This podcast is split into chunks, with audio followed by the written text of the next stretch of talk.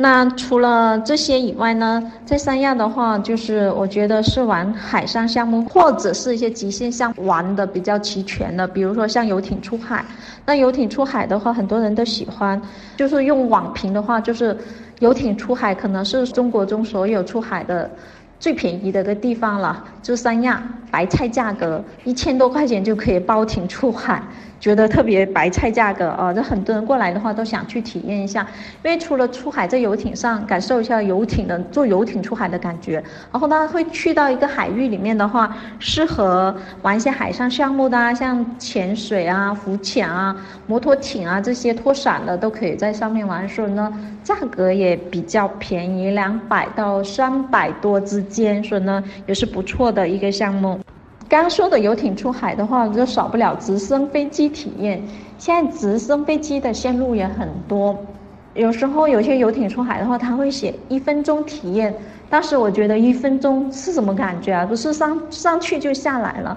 后面我看了一下，人家写写距离的时候又觉得挺长的，比如说三公里，那三公里的话大概也就是三分钟就结束了。说呢，这个飞机差不多就是起飞就要降落的感觉，但是很多人就体验一下，有钱的话也可以，比如说像，呃，从三亚湾这边起飞，然后到蜈支洲岛这种的也有。或者是在海棠湾那个索菲特酒店那里也有个机坪，然后那里也可以直接飞蜈支洲岛，就当做摆渡的飞机也是很不错的啊。那像直升飞机体验的话，呃，价格有低有高，就看您选择的线路。呃，低一点的三百以上啊，这三百左右；高的一千多、两千、几千的都有。也有上万的，也有啊，就看走什么线路。那除了直升飞机体验比较刺激以外呢，还有滑翔伞，红角岭滑翔伞啊，也靠近陵水这边走。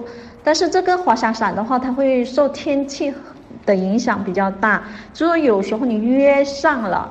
但是天气不好的话，你不一定能飞上。还有跳伞这些，那冲浪也是一样的。